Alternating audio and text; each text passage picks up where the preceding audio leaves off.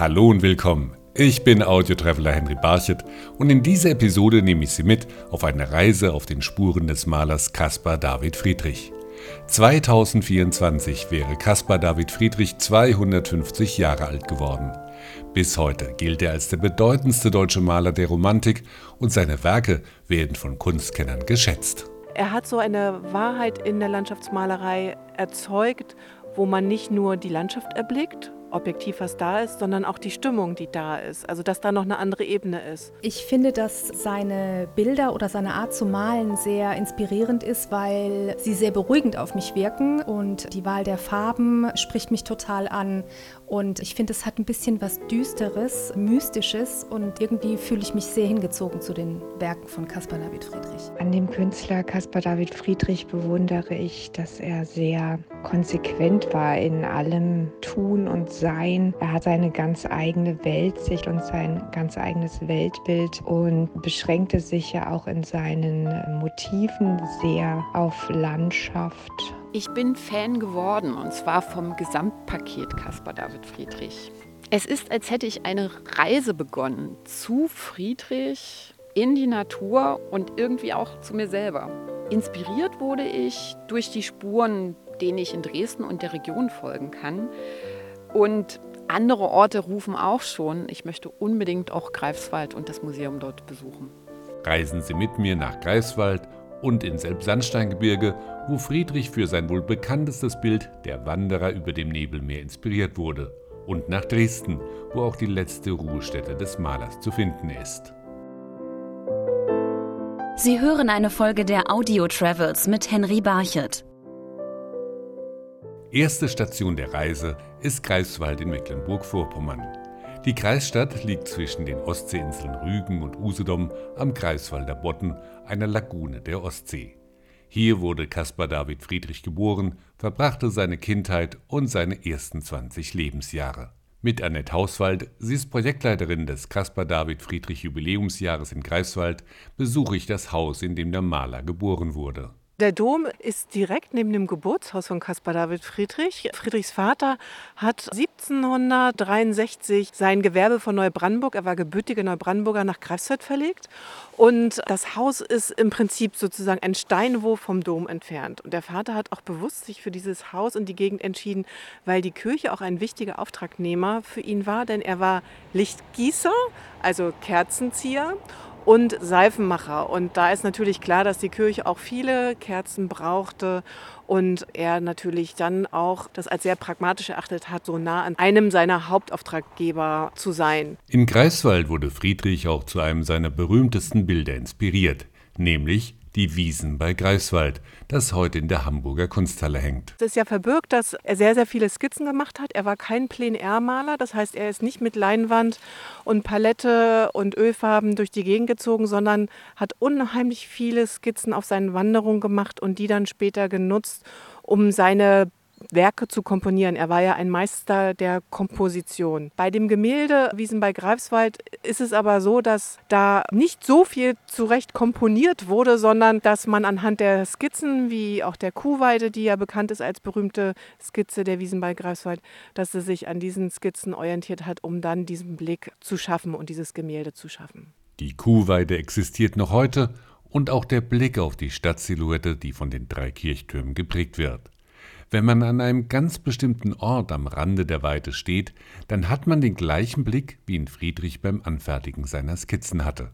Annette Hauswald hofft, dass dieses Erlebnis auch in Zukunft erhalten bleibt. Greifswald ist wirklich das größte Open-Air-Museum, was die Orte äh, in Bezug auf Friedrich, sein Leben und Wirken, seine Inspirationen anbelangt. Und ich gehe fest davon aus, dass die Menschen und die Politiker sich dessen bewusst sind und diesen einzigartigen Blick erhalten. Ein weiterer Ort, der immer wieder in den Bildern von Friedrich auftaucht, ist der Hafen in Greifswald, der heute ein Museumshafen ist. Es gibt einige Zeichnungen und Gemälde, wo deutlich wird, dass Friedrich sogar auf Booten gestanden hat, um seine Zeichnungen anzufertigen. Auf vielen seiner Gemälde hat er die äh, Masten der Segelboote sogar ein bisschen überhöht, wie er es teilweise auch bei einigen Kirchbauten gemacht hat. Der Museumshafen von Greifswald, der heute zu den größten Museumshäfen Europas gehört, war für Friedrich auch ein wichtiger Ort, an dem er sich aufgehalten hat, weil es auch ein gewisses Sehnsuchtsmotiv für ihn war, als er bereits in Dresden lebte und ein Inbegriff seiner norddeutschen Heimat dargestellt hat. Und in vielen seiner Gemälde kommen ja immer wieder Häfen, Schiffe, Segler vor. Deshalb war dieser Standort ein wichtiger Ort, wo Friedrich sich gerne zeichnend aufgehalten hat. Ein weiteres Bild, das am Ortsrand von Greifswald seinen Ursprung hat und den Titel trägt Am Rick in Greifswald mit Blick auf die Mühlen vor der Steinbecker Schanze, hängt heute im Kunstmuseum in Oslo. An der Uferstelle befand sich eine Bleichstelle, wo man die Wäsche im Fluss gereinigt hat und dann anschließend in die Sonne oder in der Sonne ausgelegt hat, um sie zu bleichen. Und wenn man auf diese Zeichnung aus Oslo guckt, dann sieht man auch, wie ähnlich dieser Ort immer noch dem Ort ist, den Friedrich seinerzeit besucht hat. Es gibt zwar nicht mehr alle Bockwindmühlen, aber es gibt noch eine. Und man kann über die Weite der Salzwiesen schauen. Ja, insofern lohnt sich der Caspar David Friedrich Bildweg auch ein bisschen Stadtgeschichte von Greifswald zu erfahren und nicht nur etwas über die Inspirationsorte und das Leben von Caspar David Friedrich zu erfahren. Der Bildweg, der die prägenden Orte für den Maler vorstellt, führt auch in den fünf Kilometer entfernten Stadtteil Eldena mit seiner eindrucksvollen Klosterruine, die Caspar David Friedrich ebenfalls zu mehreren Bildern inspiriert hat. Also entstanden ist hier unter anderem das Gemälde oder Skizzen für das Gemälde Die Abtei im Eichwald, welches man in der Alten Nationalgalerie in Berlin finden kann aber auch das Gemälde äh, Klosterruine Eldena bei Greifswald, ebenso in der Alten Nationalgalerie in Berlin zu finden. Viele Skizzen, die man und äh, Aquarelle, die man zum Beispiel im Museum Georg Schäfer in Schweinfurt finden kann. Und für mich auch eines der berühmtesten Motive und Gemälde, ähm, das ist das Gemälde Die Klosterruine Eldena im Riesengebirge, welches man im Pommerschen Landesmuseum hier in Greifswald entdecken und kennenlernen kann. Das Meer war auch auf Thema für Bilder von Friedrich. Dazu verbrachte er oft viele Stunden an einer ganz bestimmten Stelle in Greifswald. Das ist die Station Utkik, wo der Rück, der Greifswald ja sozusagen begleitet, der Fluss in den Bodden mündet. Und hier ist ein Ort, der Utkik heißt, Utkik im Plattdeutschen für Ausblick oder Ausguck. Und hier standen zur Zeit Friedrichs die Frauen, um zu schauen, wie ihre Männer, die Fischer, aufs Meer fuhren oder auch in Erwartung ihrer Männer oder zum Teil hier auch potenzielle Kundschaft, die auf die Fischer wartete, um zu gucken, wie war die Ausbeute des Tages. Friedrich hat hier oft gesessen und ganz viele Skizzen genommen. Und einige seiner Skizzen haben Eingang in das berühmte Gemälde Lebensstufen gefunden, welches 1832 für einen privaten Sammler in Leipzig angekauft wurde. Man findet es heute im Museum der Bildenden Künste und ist weltberühmt, wie ich finde, weil es einfach auch eine ganz schöne Stimmung erzeugt und einen schönen Blick auf den Bodden eröffnet. Und hier gibt es bis heute die Verkaufsbuden für Fischbrötchen.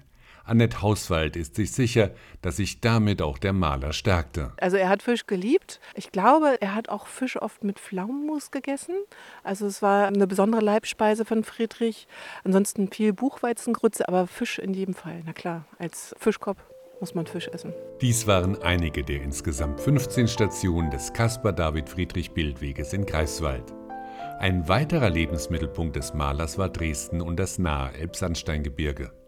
Dort entstand sein wohl bekanntestes Bild Der Wanderer über dem Nebelmeer. Und deshalb ist das Elbsandsteingebirge auch die nächste Station dieser Reiseepisode der Audio Travels.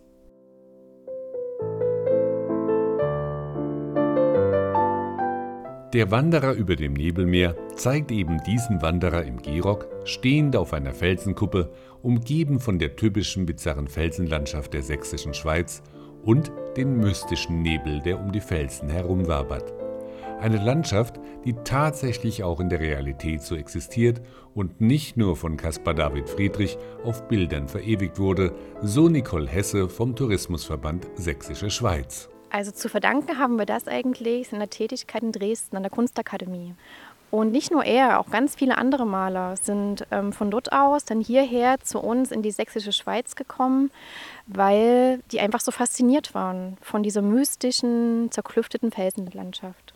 Und wie in Greifswald kann man auch im Elbsandsteingebirge an genau den gleichen Stellen stehen wie Caspar David Friedrich. Mein persönlicher Tipp ist natürlich der Caspar David Friedrich Weg rings um Krippen Wenn man diesem Weg folgt, kommt man an ganz vielen Orten vorbei, wo er nachweislich auch viel Zeit verbracht hat, ganz viel skizziert, gemalt hat. Oder man läuft den Malerweg. Auf diesem Malerweg, welche Orte erlebe ich denn da, wenn ich auf dem Caspar David Friedrich Spuren wandeln will? Das wäre der Ottewalder Grund mit dem Ottewalder Felsentor. Dann natürlich auch die Bastei. Da gibt es ein ganz bekanntes Gemälde vom Neuratner Felsentor und die Kaiserkrone. Und, und die Kaiserkrone ist der Ort, wo sich der Felsen befindet, auf dem der Wanderer über dem Nebelmeer steht. Übrigens, den einen Ort wie auf dem Bild, den gibt es nicht. Friedrich war ein Meister der Komposition, der seine Bilder aus verschiedenen Blickwinkeln und Orten zusammensetzte.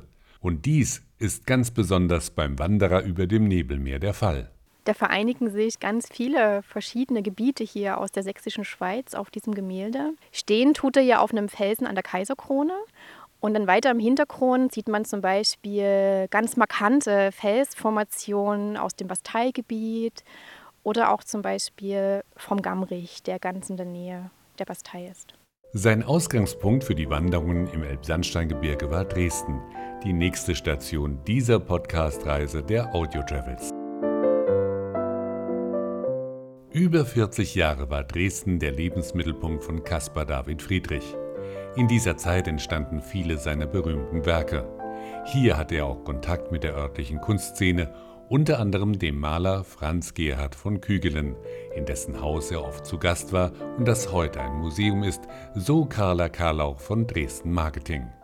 Es gibt das Kügelgenhaus, das ist ein Museum der Romantik, das sich in einem wunderbaren Stadtteil von Dresden befindet, im Barockviertel. Das Besondere an dem Kügelgenhaus ist, dass man dort die ehemaligen Wohnräume einer Familie betritt, der Kögigens, mit denen Caspar David Friedrich sehr eng befreundet war. Wenn man also im Museum ist, dann ist man im Salon, in dem Caspar David Friedrich zu Gast war bei der Familie Kögigen, vielleicht einen Kaffee getrunken hat und sich mit anderen Künstlerkollegen ausgetauscht hat. Also der Besuch des Kögigenhauses Museum der Dresdner Romantik ist etwas, was auf der Caspar David Friedrich Tour in Dresden unbedingt auch dabei sein sollte. War Dresden zu dieser Zeit so eine Künstlerstadt, in der Caspar David Friedrich Kollegen getroffen hat, von denen er sich hat inspirieren lassen, von denen er auch Tipps bekommen hat, wo er vielleicht gute Skizzen anfertigen kann für seine Werke? Caspar David Friedrich ist sicher nach Dresden gekommen, um sich hier von der Kunst inspirieren zu lassen, die ja in den äh, damals bereits vorhandenen Kunstsammlungen ausgestellt war. Und hier in Dresden konnte er auch Mitgesinnte treffen. Auch in Dresden gibt es eine Caspar David Friedrich Route, die unter anderem am Denkmal für den Maler vorbeiführt, am Albertinum, in dem viele seiner Werke ausgestellt sind und die auch auf Friedhöfe führt. Caspar David Friedrich ist in Dresden beigesetzt, auf dem Trinitatisfriedhof. Das ist ein absolutes Muss, wenn man auf den Spuren von Caspar David Friedrich wandelt. Ich möchte aber noch einen weiteren Friedhof unseren Besuchern ans Herz legen, nämlich den Elias-Friedhof. Den wenigsten ist bekannt, dass auf dem Elias-Friedhof vier Grabdenkmäler angeschaut werden können, die Caspar David Friedrich entworfen hat. Die sind noch im Originalzustand erhalten auf dem Elias-Friedhof. Der Friedhof ist einmal im Monat öffentlich über eine Führung zugänglich. Es gibt noch viele weitere Orte in Deutschland, wo man auf den Spuren von Caspar David Friedrich unterwegs sein kann. Zum Beispiel auf Rügen, wo er die Bilder der Kreidefelsen schuf, oder im Harz, wo er Inspirationen für viele Landschaftsbilder sammelte.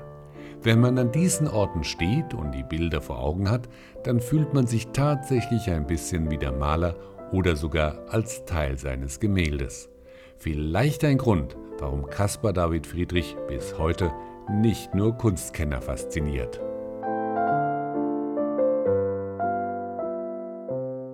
Sie hörten eine Folge der Audio Travels mit Henry Barchet. Alle Episoden der Audio Travels hören Sie auf iHeartRadio, Spotify, Amazon Music, Samsung Podcasts, Apple Podcasts und auf mehr als 30 Streaming-Plattformen weltweit.